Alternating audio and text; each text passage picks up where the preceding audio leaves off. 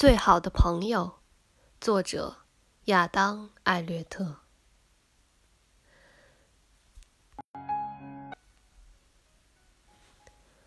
当我年轻的时候，我想变成任何一个人，除了我自己。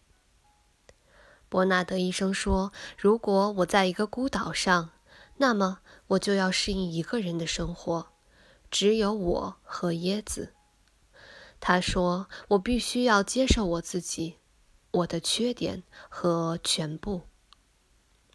我们无法选择我们的缺点，他们也是我们的一部分。然而，我们必须适应他们。然而，我们能选择我们的朋友。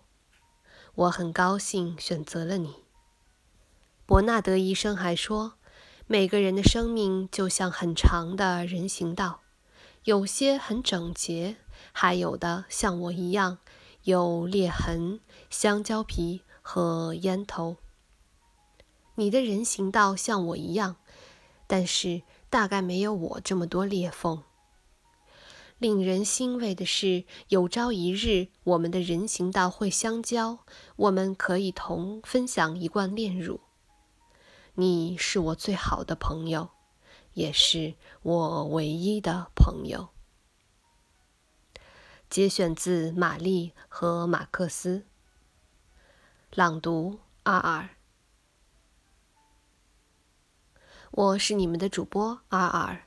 我在远隔万水千山之外的德国，用声音带给你们祝福。